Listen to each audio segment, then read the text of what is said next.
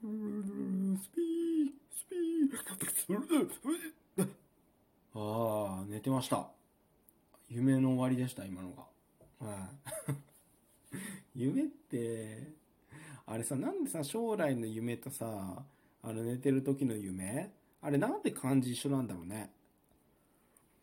あとさ、あの、儚いっていう漢字？あの、人の夢と書いて儚いってこう、読むというか書くじゃないですか。なんかこう、切ないよね。なんか、なんかさ、切ないよね、人間って。うん。まあこれ日本語だからなのかな。英語のドリーム、あ、でもドリームもドリームかな。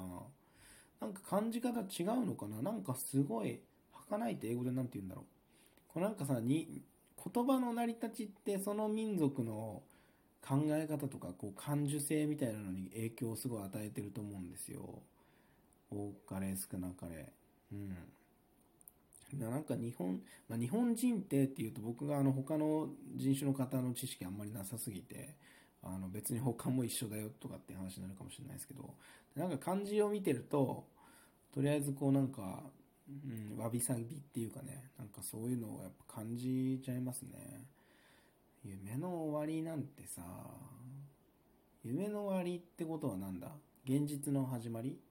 現実？夢と現実っていうじゃん。あれも不思議だよね。まあ、寝寝てて、まあ、起きて現実、まあ、夢とうつつ、うん、うつつのよ、うん、現実に戻るっていうのはまだわかるんだけど、その、夢、将来の夢と現実。でも将来の夢って現実にするものじゃん。であれって対義語じゃなくて、実は夢は現実の中にあるっていうことでいいのかな。うん。まあそうだよな。まあ、夢も結局実は現実の僕らが生きてるから夢見てるんですよね。まあ、意識はないけど、一応こう生物として生きてるじゃないですか。なんか息してるじゃないですか。だから現実生きてて、まあ、意識失ってる時に見れるのが夢っていうことだよね。で夢も現実なんだよね。あのそれこそさ、なんだろう、あの、アニメとかフィクションもさ、に、ななんだろう、二次元とかさ、言うじゃない？で、あの、アニメのミュージカルとか2.5次元ミュージカルとか言ってさ、まあちょっと現実にアニメが来てくれたみたいな。で、まあその理屈でいくと、まあ僕らが生きてるのはまあ3次元みたいな感じなんだと思うけど、でも俺さ、この、この、この僕らが生きてる世界でしかアニメも見れないわけだから、それも現実じゃないかっていう受け入れ方をして、まああの、例えばペラペラのね、あの、アニメキャラクターであっても、もう彼ら彼女たちはもうそういうものとして存在現実存在してるものなわけだからあれはフィクションじゃなくてちゃんとあの現実として存在してるって認識してるんですよ。ですよ。なのであの夢と現実ってあんまり区別ないですね、まあ、でもこういう発想ってあんまり良くないみたいですね。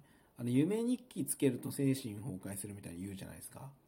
なんか夢をだから鮮明にこう日記に書き留めていくと、まあ多分どんどんその夢と現実の狭間っていうか分かんなくなると思うんですよね。だからフィクションも夢も現実の中で見てるものなんだけども、あの、本当に例えば自分が何か人を殺す夢とかを見てしまっても、まあ自分は人を殺してないわけで、っていうところが曖昧になっちゃうんだろうね。怖いよね。でも本当にやばい夢見たとき、起きて何秒間は現実と思うよね。だから人を殺しちゃった夢とか見たときは、あ、実習しなきゃって思うもんね。起きたとき。で、あの、あと、よくね、あの仕事に遅刻する夢とか、大学の単位を落として卒業できない夢とかを見てたんですけど、ああいう時もすごいバタバタってこう、もう起きた時にバタバタってね、あの、職場に行こうとしたりして、まあ、休みの日だったり、まだ全然朝早かったりするんですけど、まあ、そういうのもありますよね。